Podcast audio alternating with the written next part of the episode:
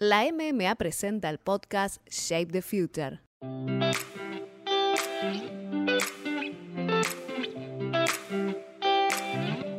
Estás escuchando Masters of Marketing, la serie que trae a los principales líderes del marketing e innovación de América Latina.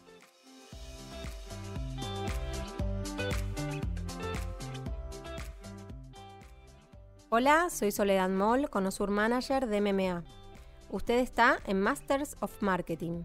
Me acompañan hoy Rocío Bravo, editora colaboradora de Marketing Future Today, y María Mujica, VP de e-commerce en Latinoamérica para Mondeliz. En este episodio vamos a conversar con Ignacio Dantas, Head of Partner Marketing Sola de Netflix. Bueno, gran y atractivo desafío tenemos, María, hoy con, con, Ignacio. Seguramente vamos a poder hablar de varios, varios temas, varios conceptos interesantes. Innovación, consumo, contenido. Un montón de conceptos en los que todos quieren estar. Sin duda. Eh, pero bueno, no todos saben cómo. Así que, nada, bueno, eh, un placer, Ignacio, que estés. Nacho, por favor. ¿eh? Nacho, ok. Eh, un placer que, estés en este espacio, que seas parte. Hoy sos parte de la industria del entretenimiento, pero has pasado por otras industrias. ¿Qué es lo que te motiva, qué es lo que te atrae hoy de, ser parte de una empresa como, Netflix? Está bueno. Eh, en general soy una persona muy curiosa, eh, siempre lo fui.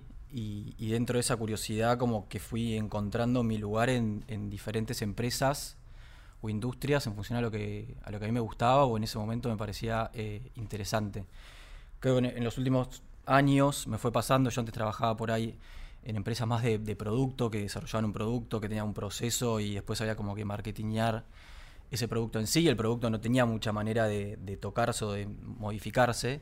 Eh, y eso en un momento como que me fue cansando, fui diciendo, bueno, ¿qué es lo que de alguna manera me puede llegar a, interesar un poco más? Dentro de eso, siempre el entretenimiento fue parte de mi vida, desde, desde muy chico eh, consumir televisión sin parar, después videojuegos y, después claramente entrar en el mundo de, internet, de plataformas, de YouTube, etc. Y, y dentro de eso creo que lo, interesante del entretenimiento es que hoy en día es como la, moneda en la cual todos estamos inmersos para generar comunidad, conversación y, de alguna manera por ahí. Yo no te conozco a vos, pero si ambos vimos algo que nos parece interesante, automáticamente sentimos que somos eh, un poco más cercanos vos y yo. Entonces, como que eso, de, el poder de acercar a la gente es algo que me reinteresa y más que nada entenderlo y comprenderlo.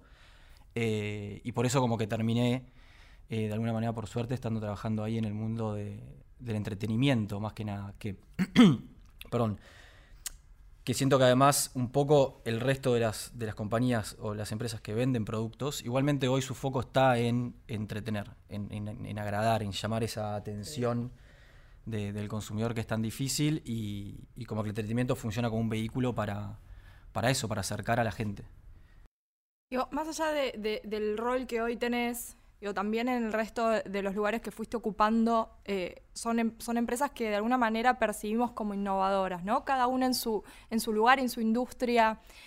Eh, pensando en tu momento actual y pensando hoy en, el rol que ocupás, ¿cuál es el concepto de innovación que, que se respira en una empresa como Netflix? ¿Qué tan distinto es de experiencias anteriores en otras industrias? O tal vez no hay diferencia, digo, e, el concepto de innovación eh, tal vez es transversal. ¿Cuál, ¿Cómo funciona eso? Está, buena pregunta. Em, a ver, creo que es complejo. Netflix o, las plataformas de, contenido ya de por sí son innovadoras en, la propuesta o fueron muy innovadoras cuando por ahí hace 10 años eh, irrumpieron en, el segmento, como otras compañías fueron innovadoras en otros momentos. Creo que hoy eh, el desafío es entender eh, qué es innovador para la persona o el consumidor al cual estás hablando. Y por ahí para nosotros es innovador algo y para Mondelez es innovador completamente otra cosa. Y no siempre tiene que ser eso de eh, la innovación es Tesla, la innovación es cosas como súper rupturistas, sino que es como de alguna manera traes algo nuevo a, la, a la diaria de esa persona. Y eso para mí ya se considera como una manera de innovación el desafío es enorme porque eh, lo que nos pasa es lo que es innovación hoy, literalmente dentro de 15 días, 20 días, un mes. Ya fue. Ya, ya fue. Y, creo que pasa con todo, con toda la información o con lo que nos va de alguna manera impactando. Hay tanta información y tanta, de alguna manera, innovación dando vuelta que, que perdemos un poco el, no sé, como la vara de, de, qué es lo que está bien y qué es lo que está mal, o qué es lo que realmente digo, che, esto la verdad fue súper innovador. Y por ahí en otro momento no lo era. Como que creo que ahí nos mareamos un poquito en, en ese sentido. Em, no sé. y ahí te llevo un poco a, tu pasado. Digo, ¿es muy distinto a cómo vos abordabas el día a día pensando en, esto, en lograr algo innovador, en poder ofrecerle a una marca algo innovador, a cómo vos lo planteabas en otras empresas, en otras industrias? Sí, creo que, creo que la diferencia es eh, los tiempos. Donde por ahí, si vos eh, tenías cuatro lanzamientos por año y más o menos ya sabías que tenías cuatro momentos para pensar, desarrollar y generar impacto o innovación en esos momentos y tratar de hacerlo fuera de esos momentos no tenía mucho sentido porque no había un producto detrás eh, el cual acompañase lo que vos querías de alguna manera eh, vender. En entretenimiento, ese tipo de, novedad o de, producto puede ser que sea semanal o, quincenal. Entonces, la velocidad con la cual vos tenés que estar todo el tiempo atento a ver lo que sucede y cómo impactar cambia totalmente. Y, imagino que si vas a, no sé, a un, a un podcast de noticias diario que hablan todos los días, ahí como que la dinámica es completamente distinta.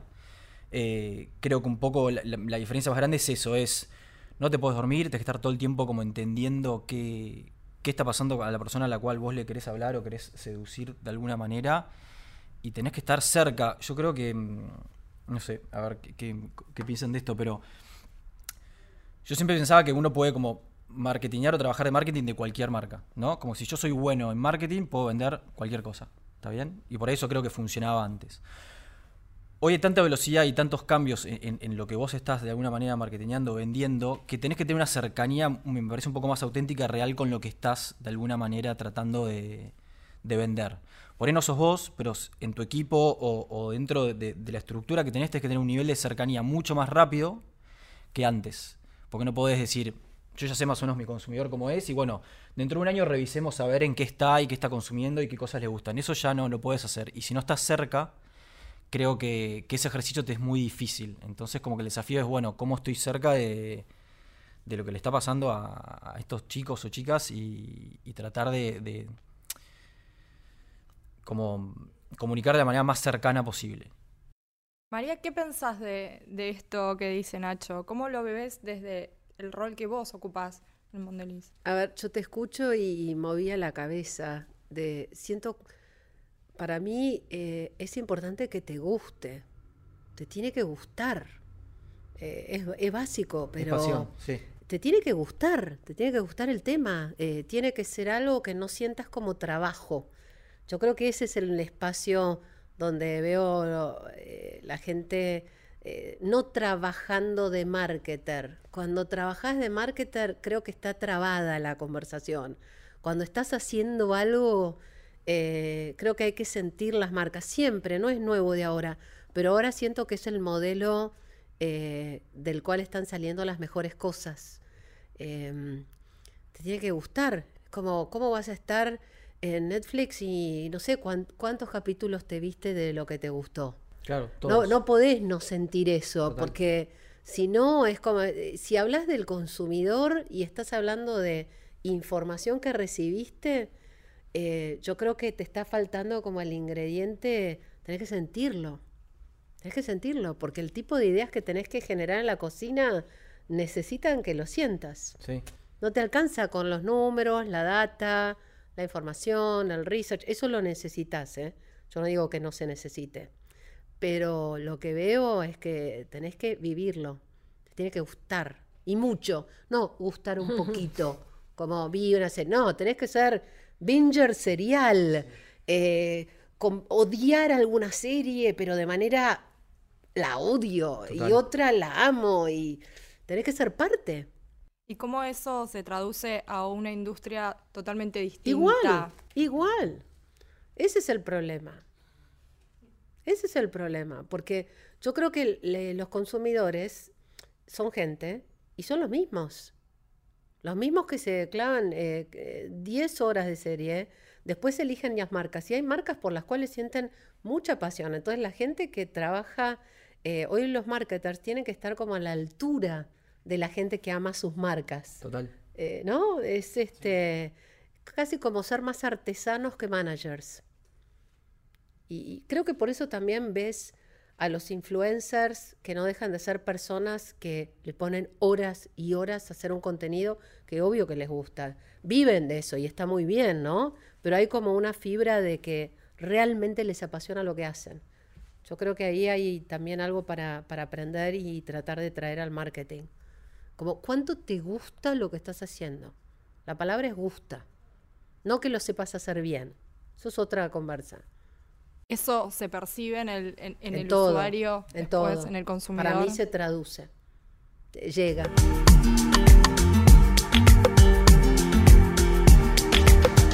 Y yendo un poco a lo que tiene que ver con consumo, contenido, eh, yo decía al principio esto que el contenido empieza a meterse a todos lados, todas las marcas quieren estar en el contenido, pero que no todos saben cómo hacerlo, cuál es la manera correcta. Con un consumidor que cada vez tiene más oferta, Digo, Netflix hace 10 años que está, fueron surgiendo otras ofertas. ¿Cómo se llega a ese consumidor que cada vez tiene más demanda, que cada vez tiene más información, pero también tiene menos paciencia, menos tolerancia y, de alguna manera exige otra cosa ¿no? a la marca? ¿Cómo se empieza a llegar a ese consumidor con el contenido?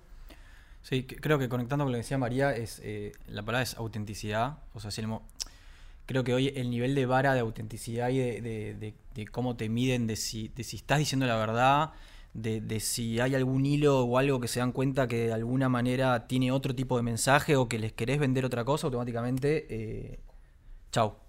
Que creo que es lo que te pasa por ahí en una reunión con amigos o amigas, que en un momento una persona que sentís que tiene otro tipo de, agenda cuando te está hablando, decís, pero pará, ¿me quiere hablar sobre lo que queremos hablar o me quiere vender otra cosa?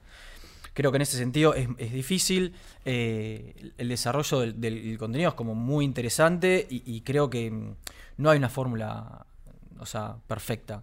Creo que en ese sentido hay como que explorar, estar en un sentido de, aprendizaje y de, no no como amasar las cosas mucho tiempo y después eh, salir a, la cancha a probarlas, sino que de vuelta es, eh, sentimos que esto de alguna manera puede impactar, probémoslo, veamos qué vuelve, y de lo que vuelve en función a eso empezar a, ajustar y, mejorar. Creo que en ese sentido, hoy los que mejores generan contenido están siendo los, los, streamers, porque eh, en el concepto de stream se agregó una solapa de chat a la derecha que es automáticamente feedback 24/7 de lo que está haciendo, si lo que está haciendo le gusta a la gente o si tiene que ir para otro lado. Y eso los chicos lo ven y están 24 horas viendo eso. Nosotros desarrollamos un contenido, pasan meses, lo lanzamos, esperamos tres semanas para que el, estudio nos diga cómo nos funcionó y cómo no, y en el medio pasaron tres, cuatro meses donde por ahí ya, ya hay manera de, cambiarlo, de ajustarlo, ya, ya pasó, ya está, ya, ya, se fueron con otro lado.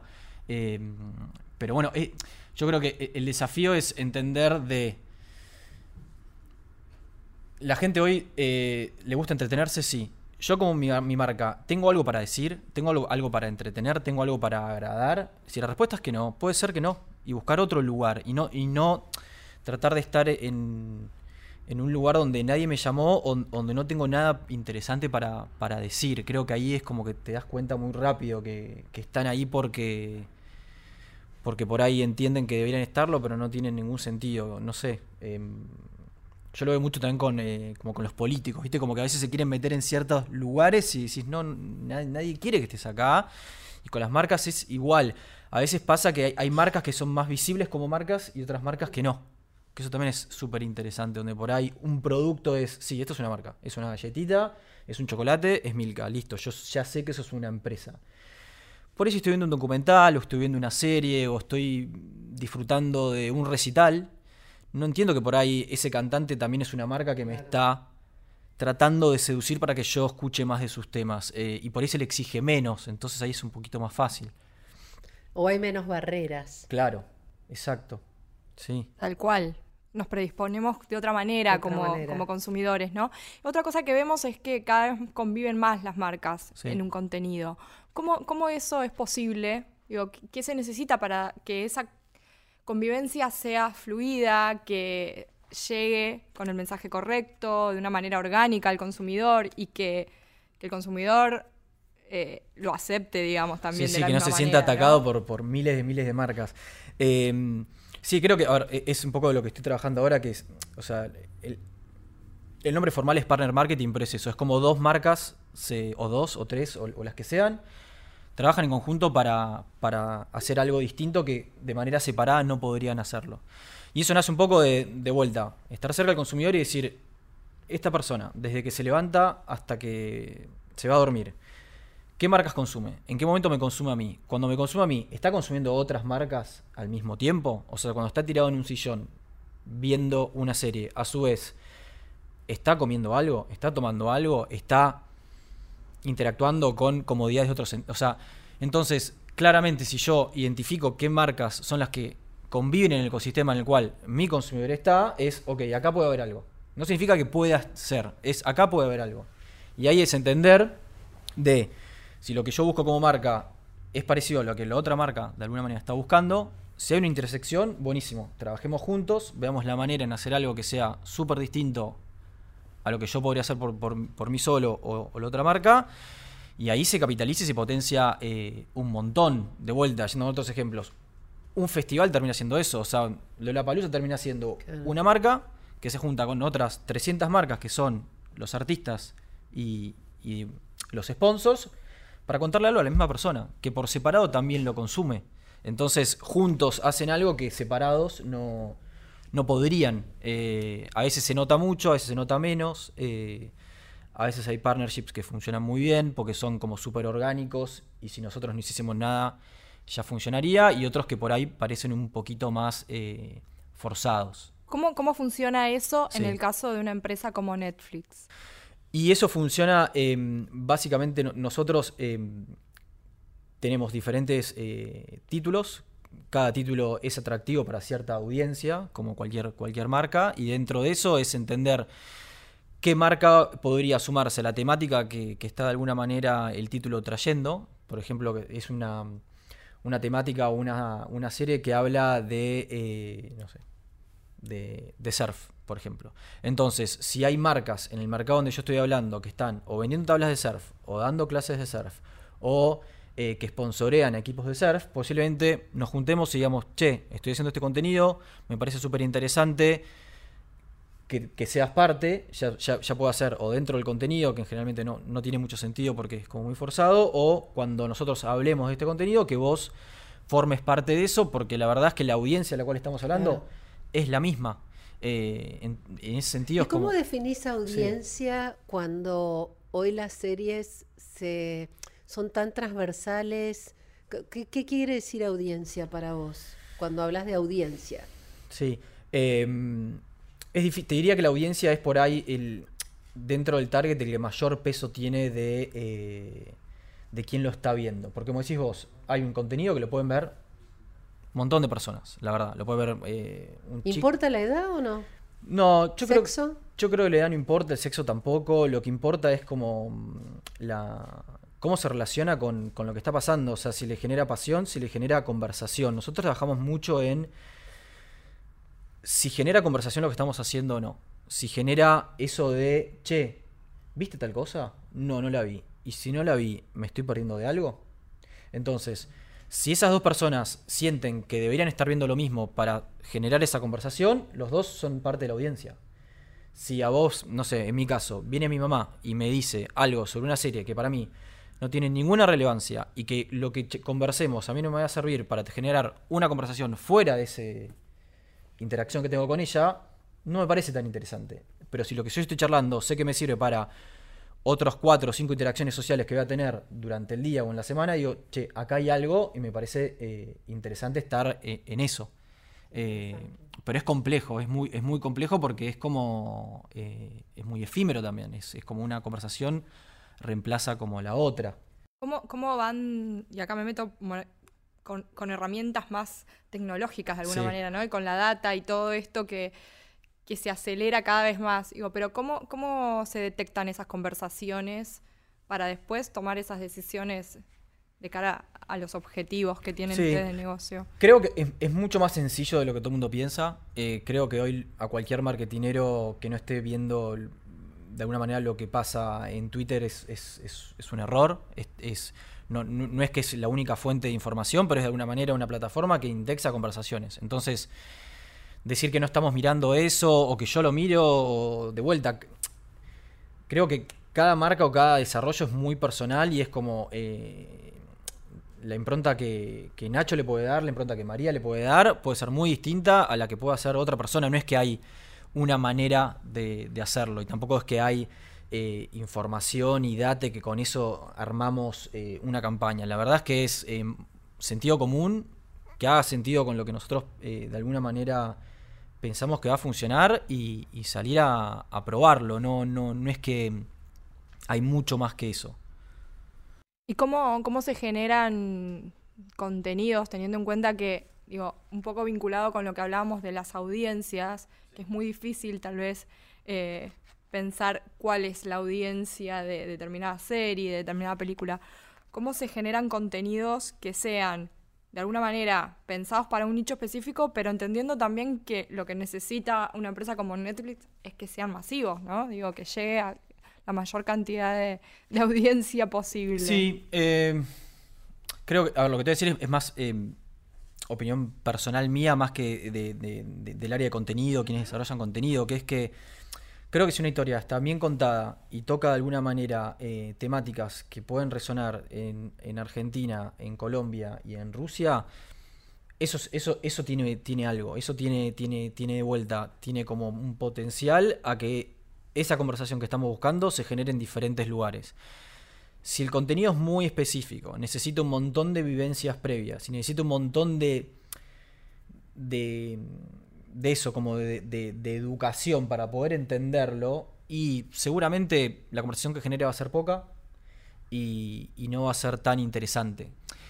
Igualmente hoy, por suerte, eh, los nichos que antes eran como muy acotados o que no sabíamos tanto, hoy hay mucha información para que esos nichos puedan eh, de alguna manera entender qué sucede. Entonces por ahí decís, eh, hablo al mundo de, los fanáticos del anime.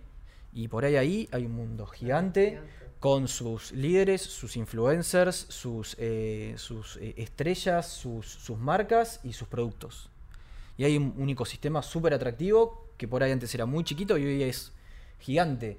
Y ese ecosistema funciona a la par de un ecosistema más grande y otro más chico y otro más grande. Antes creo que era como, si no estabas, Es nicho por la pasión que tiene, pero no por el tamaño. no por el tamaño. La palabra Claro. nicho antes estaba asociada a escala pequeña y ahora nicho es una comunidad de fanáticos de algo Exacto. que puede tener escala de masiva. Sí, Creo que ahí hay como una Total, y- y- redefinición de nicho, ¿no? sí. Que por ella ni serían nichos, serían... Claro, no sé cuál es la palabra. Sí.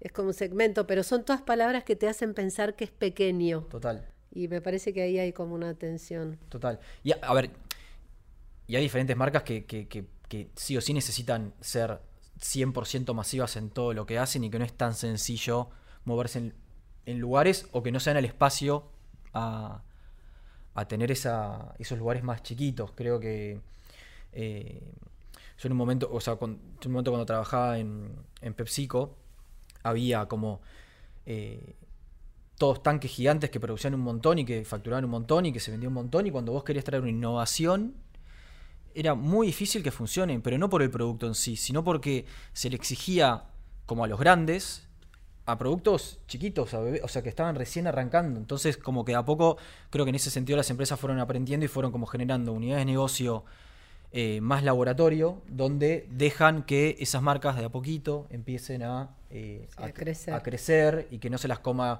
la cadena de distribución, que es imposible. O sea, un montón de cosas para que, para que funcione. Creo, me, me fui por las ramas, pero. No, no, pero me parece, Sí. me parece interesante. Y volviendo un poco a lo que hablábamos recién, esto de que yo decía y, y te preguntaba por el contenido en sí, el valor que hoy tiene y esto de que todas las marcas quieren estar un poco ahí. Digo, ¿qué es lo que hace que funcione Sí. de alguna manera que una marca haga bien eso de estar en el contenido, de tratar de llegar con contenido, de, de alguna manera animarse a meterse en ese terreno que puede ser Sí. eh, novedoso tal vez para determinadas industrias. Sí, yo creo, a ver, si lo bajás a lo más simple, es como, eh, ¿me entretiene o no me entretiene? Es como el primer filtro.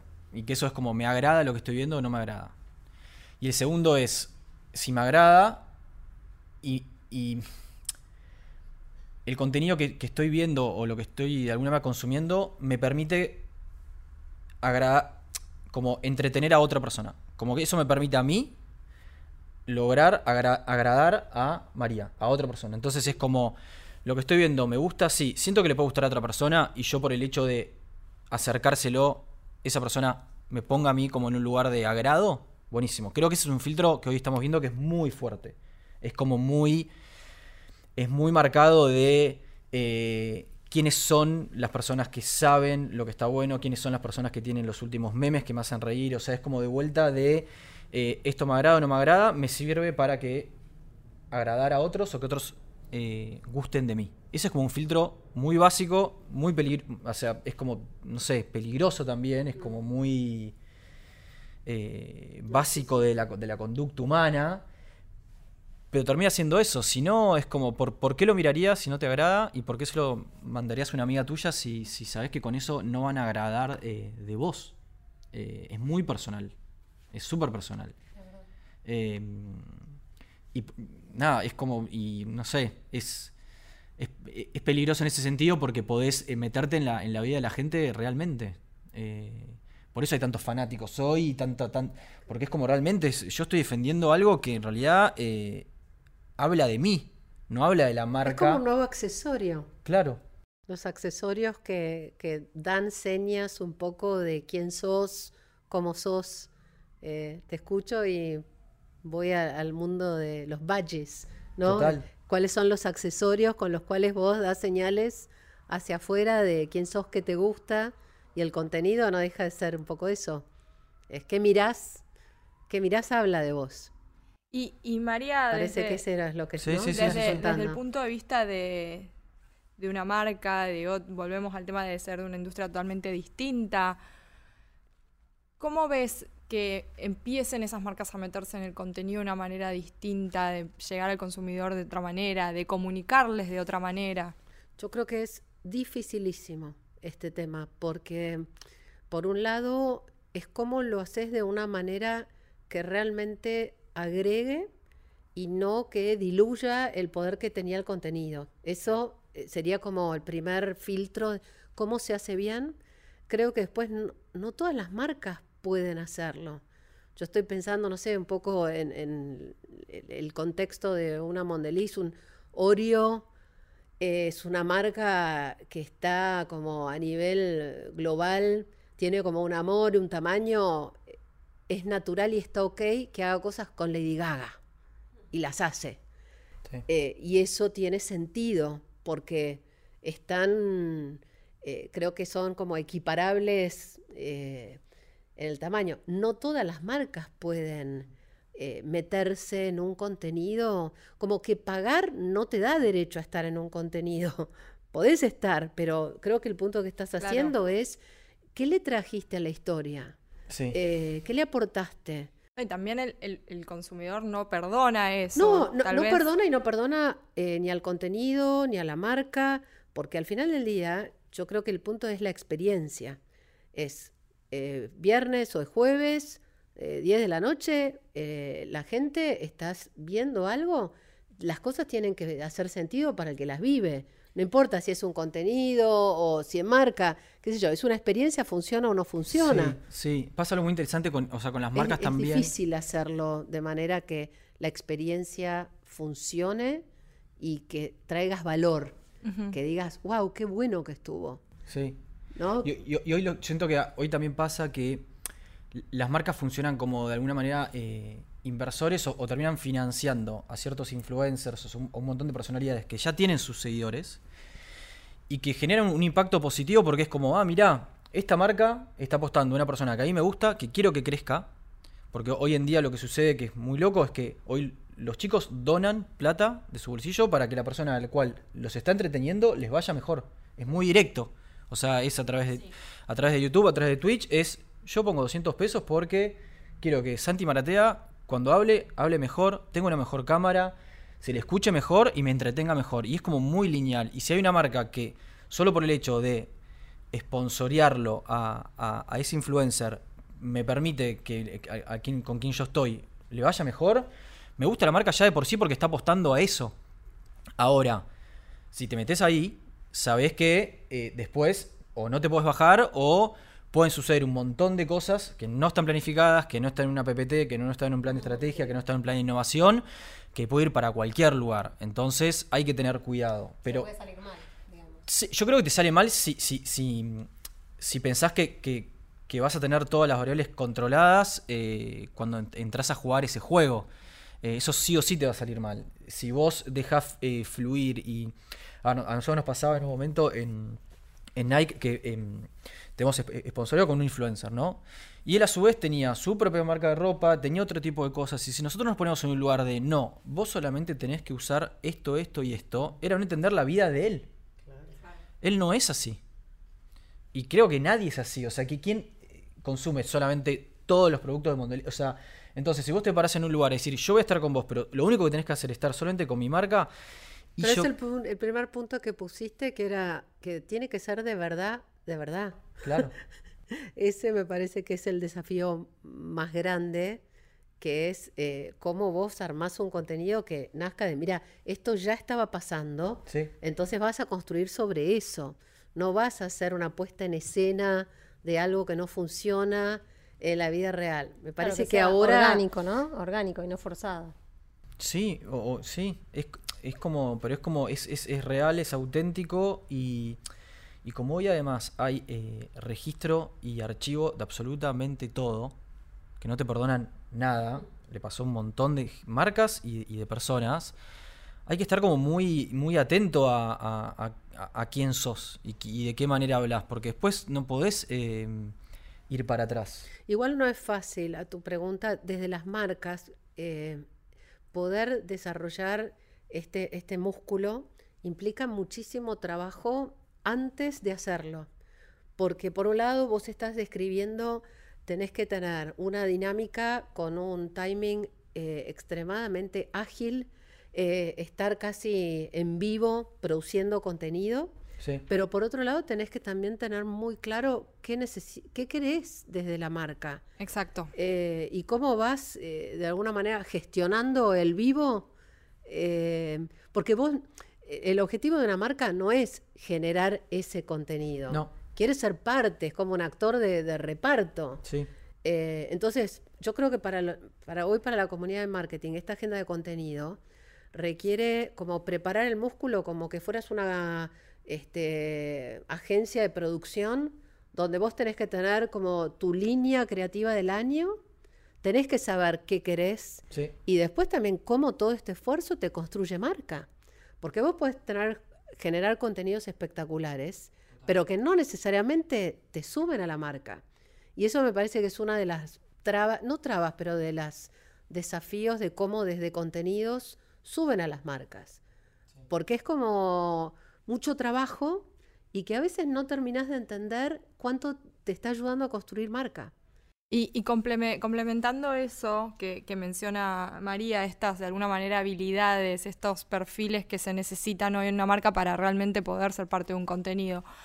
Nacho, ¿cuál es tu visión sobre eso? Digo, si tuvieras que pensar eh, esos skills que hoy se necesitan en un área de marketing, en un área de vinculado con innovación, también un área de contenido, la comunicación en general, como para poder atender a esta demanda que hoy, este, este consumidor que, ya no es el mismo, que te exige de otra manera, que, que, entiende y que lee de otra manera también lo que le querés vender, ¿no? ¿Cuáles son esas skills?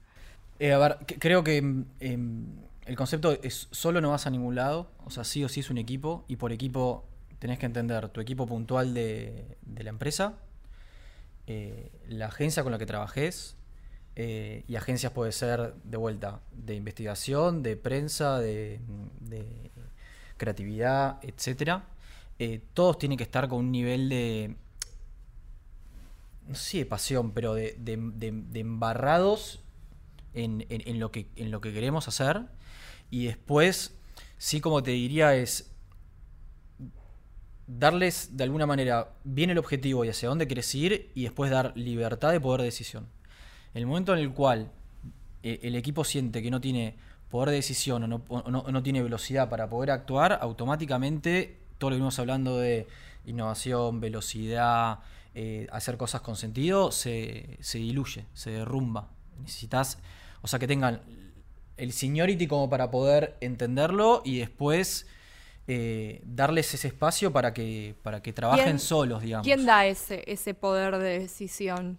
No, creo que es de, de la manera que contratás eh, recursos. O sea, es claramente de qué equipo estoy armando, qué experiencias tienen. Puedes, podés tener una persona que estudia administración de empresas, un psicólogo. Muchas veces funciona una persona que es, es- es o un influencer o le está yendo muy bien en una comunidad y de repente se mete dentro de una empresa y trae un nivel de, de aire fresco y de manera de hacer las cosas que, que te explota la cabeza. Y decís, pero no, pero yo deberías. No, no, pero esto es mucho más sencillo, mucho más rápido. Es ahí.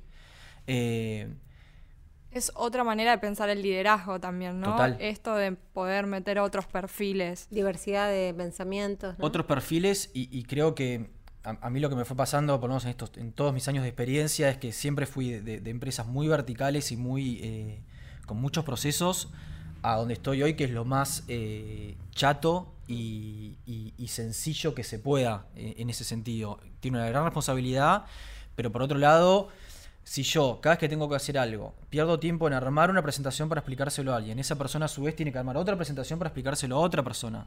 La persona que lo ve está tan tan lejos del problema real por el cual le estamos contando lo que estamos haciendo, que seguramente toma decisiones que para esa persona son correctas, pero están muy lejos de lo que realmente va a pasar. Eh, y, y- y el que no entienda eso se- se- te, te quedas afuera, pero en, en- en un segundo. No, no, no, no, no- no tiene manera de, de- de- no sé, de, de estar cerca. Es, es es imposible, es imposible. Y a mí me pasa que cosas que yo por ahí no las entiendo y digo, bueno, ch- chicos, si ustedes creen que es correcto, avancemos porque yo no tengo manera de saber que esto es correcto. Es la verdad, no, no tengo tiempo para entender si esto es correcto o no. Me gusta, me gusta esto de, dar lugar a otros perfiles, de permitirse una empresa como, como Netflix o como tantas otras, ¿no? Que, que tal vez eh, en otras etapas no lo hacían. eh, y entender que esos nuevos perfiles pueden sumar un montón de valor que de otra forma no se puede. Eh, y después me quedo también como para terminar esto de la autenticidad que vos mencionabas como, como un valor importante en el contenido, pero también en el trabajo diario, ¿no? Digo, qué tan auténtico es lo que vos haces, qué tanto te gusta, qué tanta pasión le pones a algo y eso después cómo se ve reflejado en el, producto final. No sé si hay algún concepto, algo que esté dando vuelta ahí que les parezca importante como para cerrar. María, te, cedo. Eh, Para mí estoy pensando que todos generamos contenido, todos, cada cosa que uno dice, eh, las marcas generan contenido y que lograr ese minuto de... No, te alcanza con atención, eh, ese momento que es atención con una emoción y que deja una huella.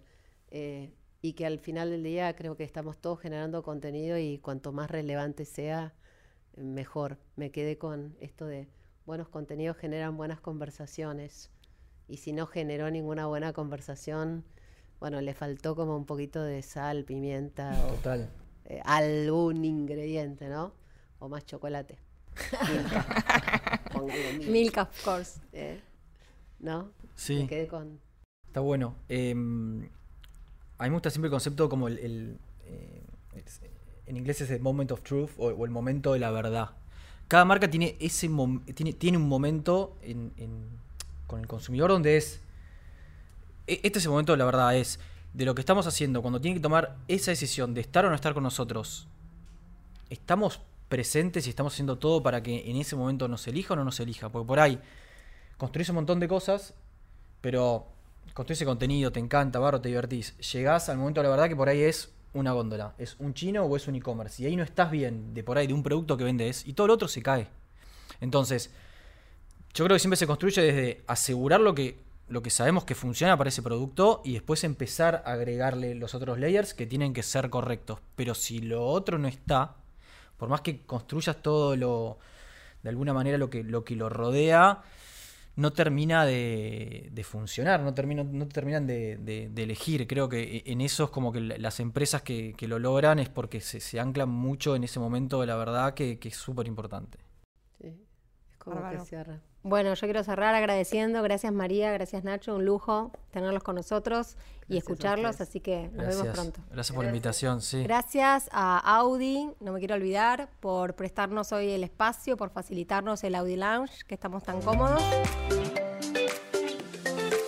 Muchas gracias por estar presente en otro episodio de Masters of Marketing. Puedes acceder a otros contenidos de MMA Latam en diferentes formatos en la plataforma marketingfuture.today.